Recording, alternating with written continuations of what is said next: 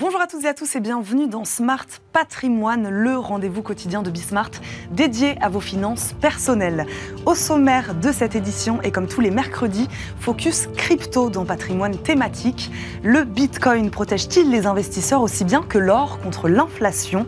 L'or, valeur refuge historique et puissant protecteur contre l'inflation, semble perdre l'intérêt des investisseurs au profit du Bitcoin, dont la valeur atteint cette semaine son plus haut historique à 68 000 dollars alors peut-il vraiment amortir les chocs pour l'investisseur? Réponse en début d'émission. Et puis, dans Enjeu patrimoine, le crowdfunding immobilier, la rémunération servie par les plateformes de financement participatif immobilier a crevé le plafond au premier semestre 2021 avec un taux moyen de 9,2%. Et sur les niveaux de collecte, on peut là aussi parler de record. Sur les six premiers mois de l'année, les plateformes de crowdfunding immobilier ont collecté 408 millions d'euros. Nous essaierons tout à l'heure de tout comprendre de ce placement en pleine croissance. Smart Patrimoine, c'est parti. Patrimoine thématique en partenariat avec l'Anacofi.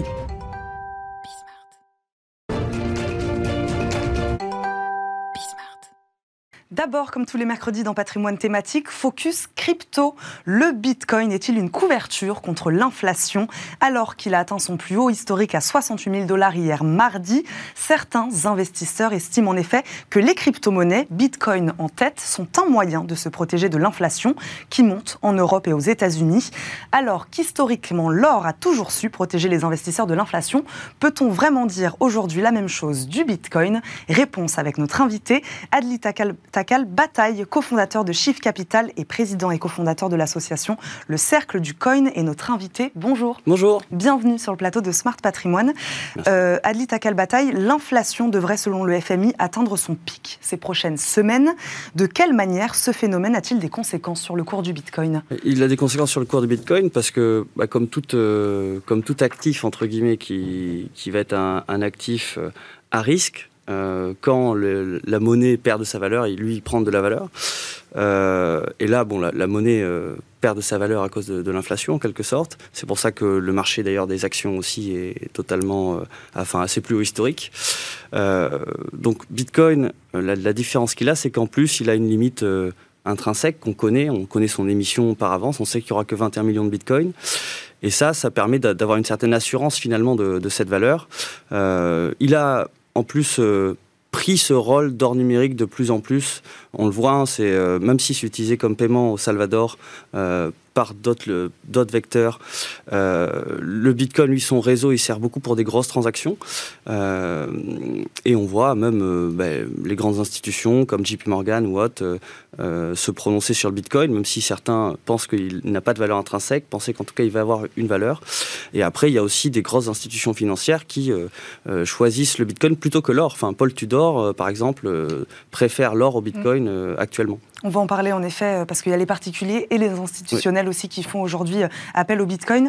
Euh, Adli Takal Bataille, le lancement le mois dernier d'un ETF adossé sur des contrats à terme liés au Bitcoin, peut-il lui aussi être la raison de cette performance de la crypto-monnaie? Bah, Clairement, il y a eu une, excitation avec l'ETF, mmh. mais j'ai envie de dire qu'elle est venue presque avant, parce que quand la, news sort, finalement, ça ne change pas grand-chose.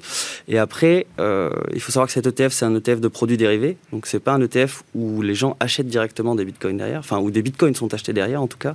Le TS Spot n'est pas encore arrivé. Euh, donc ce serait plus un ETS Spot qui pourrait vraiment euh, pousser le marché vers le haut. Euh, on peut aussi penser que ben, cette, comment dire, cette hausse, elle est aussi due à la perte de valeur euh, de la monnaie. Donc c'est dur de savoir la, vraie valeur, hein, comme toujours, vu que tout est euh, décorrélé, j'ai envie de dire, et corrélé en même temps. tout est flottant. Donc euh, finalement, on a, on a une hausse du Bitcoin qui, oui, a, eu, comment dire, a été influencée par, par l'ETF, mais aussi par ses valeurs intrinsèques, qui, ses, fondamentaux qui ne bougent pas, hein, qui sont toujours aussi forts, dans le sens où le réseau est incensurable. Il s'est remis finalement de, des différents bannissements chinois sans trop de problèmes, et le réseau est plus décentralisé qu'avant, vu qu'il est moins centralisé en Chine, qu'en Chine, euh, qu'avant.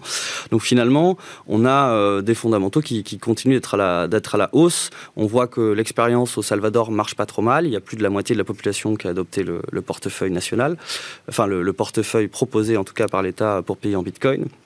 Euh, donc on a, on a un terrain qui sont les crypto-monnaies qui progressent et qui permet à la fois de se protéger de l'inflation et potentiellement d'avoir aussi des rendements plus élevés. vous le disiez tout à l'heure, Bitcoin actif très volatile. Euh, ces deux notions-là, est-ce qu'elles ne sont pas finalement antinomiques? On parle de valeur refuge et d'actifs très volatiles. C'est une question de terme. Mhm. C'est-à-dire qu'en 4 ans, quelqu'un qui a attendu 4 ans en achetant des bitcoins n'a jamais perdu d'argent. Mhm. Donc c'est euh, bon, jeune sur la vie du bitcoin 4 ans, ça à peine plus de 10 ans. Mais euh, la volatilité, c'est vraiment une question de, timing en quelque sorte. C'est-à-dire que si votre but c'est de, de, constituer un patrimoine sur 10 ou 15 ans, euh, finalement, la volatilité intrinsèque de l'asset n'est pas très importante. Euh, et en plus, la volatilité de Bitcoin, elle tend à diminuer de plus en plus, même s'il y a eu un, crash euh, en mai. mais finalement, ces crashs-là, ils peuvent arriver sur le marché des actions. On l'a vu lors de l'apparition du Covid. Et il peut même arriver sur, sur d'autres marchés, parce que le, marché de l'immobilier, c'est tout à fait possible aussi d'avoir un crash. Donc finalement, on peut, on peut se retrouver face à, face à de la forte volatilité dans absolument tous les marchés dès qu'il y a euh, une crise. Sur le long terme, pour l'instant, Bitcoin suit une progression plutôt constante et assez impressionnante.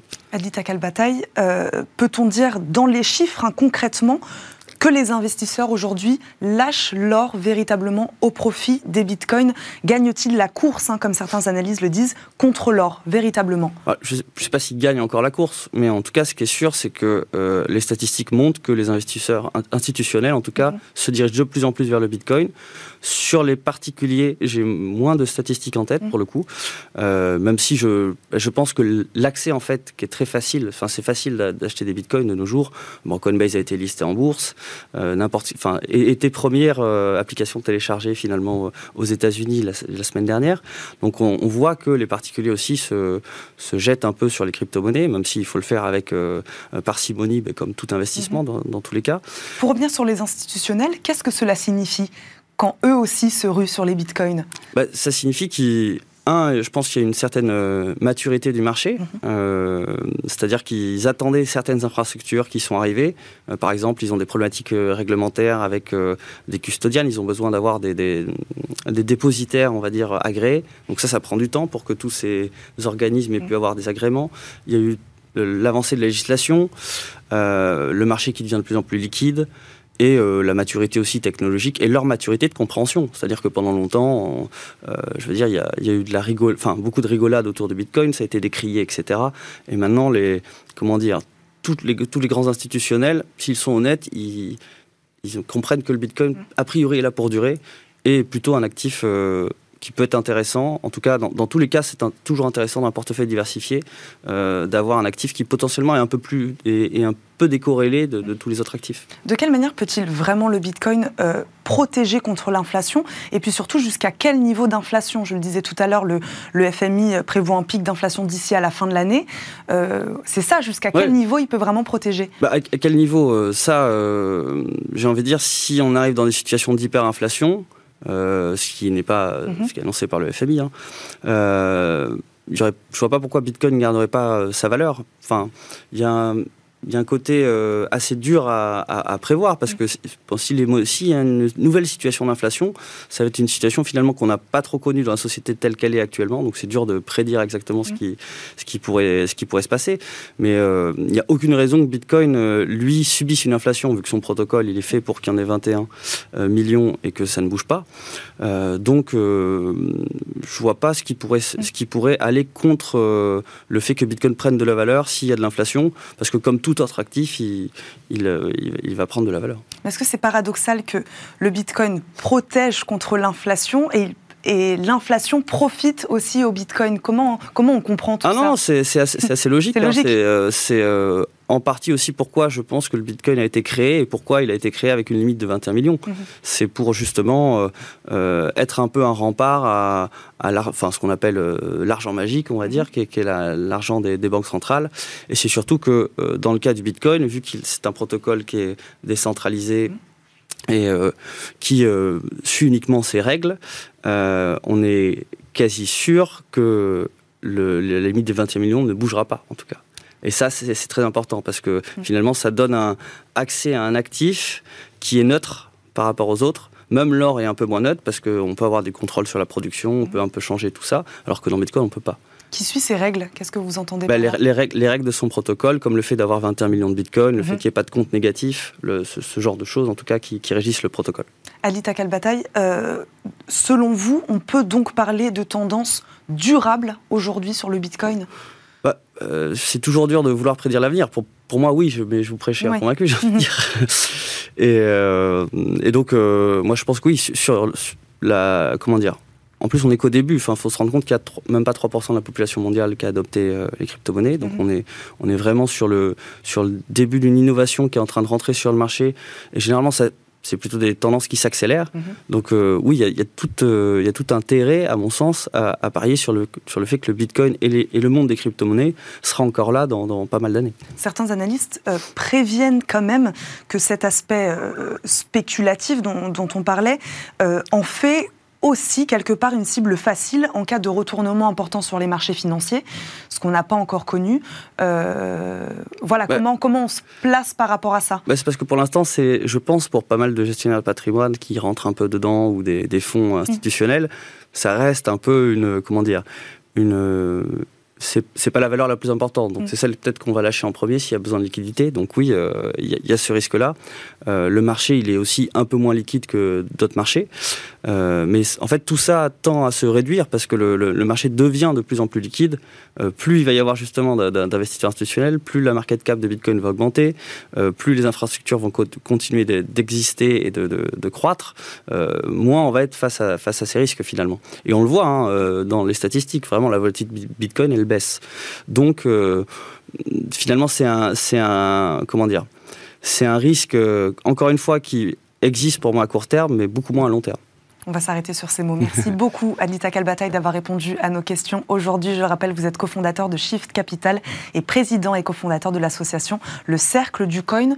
Euh, à propos de cette association, en, en quelques mots, juste avant de se quitter. Bah, cette association, on l'a, créée il y, a, quelques années parce qu'on était assez peu euh, en France et l'idée c'était de, de permettre un peu de, de- bah, d'éduquer sur le sujet du Bitcoin, Mm. de, de permettre aux personnes qui sont dans cet écosystème des crypto-monnaies de se rencontrer.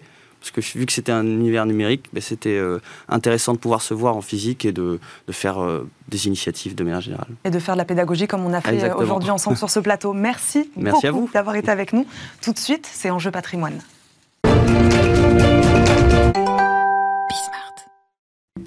C'est parti pour Enjeu Patrimoine où nous répondons chaque jour à une grande question liée à la gestion de votre patrimoine. Aujourd'hui, quel est l'intérêt d'un investissement en crowdfunding immobilier? Depuis quelques semaines, les plateformes de financement participatif multiplient les mains tendues vers la clientèle patrimoniale.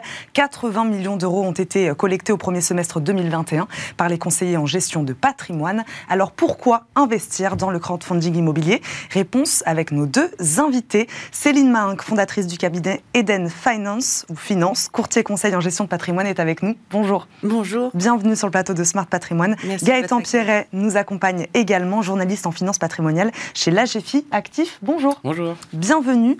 Euh, Céline Mahinck, euh, elle est née aux États-Unis, cette pratique. Quand est-ce qu'elle est arrivée en France? Euh, les premières plateformes sont arrivées en France en 2008-2009. Le crowdfunding immobilier, en gros, a commencé vers euh, 2013-2014 et euh, c'est franchement euh, a, a franchement commencé son essor avec la première mise en place réglementaire en octobre 2014. En octobre 2014 et on est sur une évolution constante depuis? Oui. Oui. On peut parler d'évolution Oui, oui, euh, moi j'avais regardé, j'ai commencé à m'intéresser au crowdfunding euh, fin 2014, début 2015, euh, dans le cadre de ma casquette de formatrice. Et de mémoire, décembre 2014, cinq plateformes qui agissent sur le crowdfunding immobilier. Janvier 2015, donc juste les fêtes entre-temps.